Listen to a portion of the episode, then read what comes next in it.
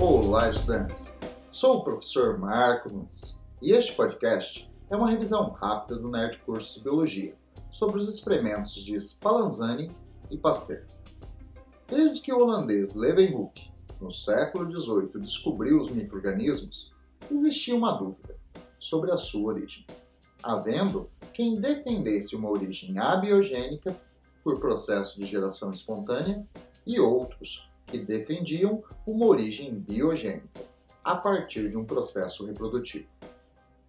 Visando testar as duas hipóteses, Spallanzani colocou um caldo nutritivo em balões de vidro e os aqueceu prolongadamente, a fim de esterilizar os meios. Um balão foi deixado aberto o outro foi fechado. Após alguns dias, no balão deixado aberto, foi verificada a presença de microrganismos. Já no balão fechado, não. Spallanzani interpretou os resultados afirmando que os microrganismos se desenvolveram no balão deixado aberto, pois puderam entrar com ar, confirmando a hipótese biogênica.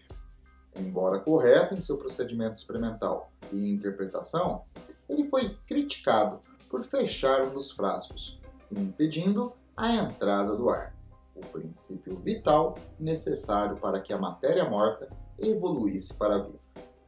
Visando adaptar o experimento de Spallanzani às críticas dos que defendiam a geração espontânea, o cientista francês Pasteur, no século XIX, colocou um caldo nutritivo em dois balões de vidro e submeteu-os a aquecimento para esterilização.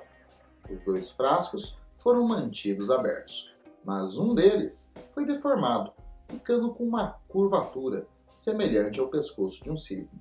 A curvatura se destinava a reter os microrganismos, mas não impedir a circulação do ar.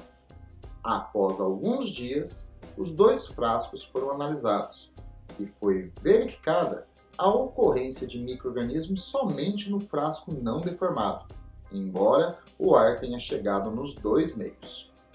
Pasteur defendeu os resultados a favor da hipótese biogênica, justificando que os microrganismos do ar não puderam chegar ao meio nutritivo no frasco deformado.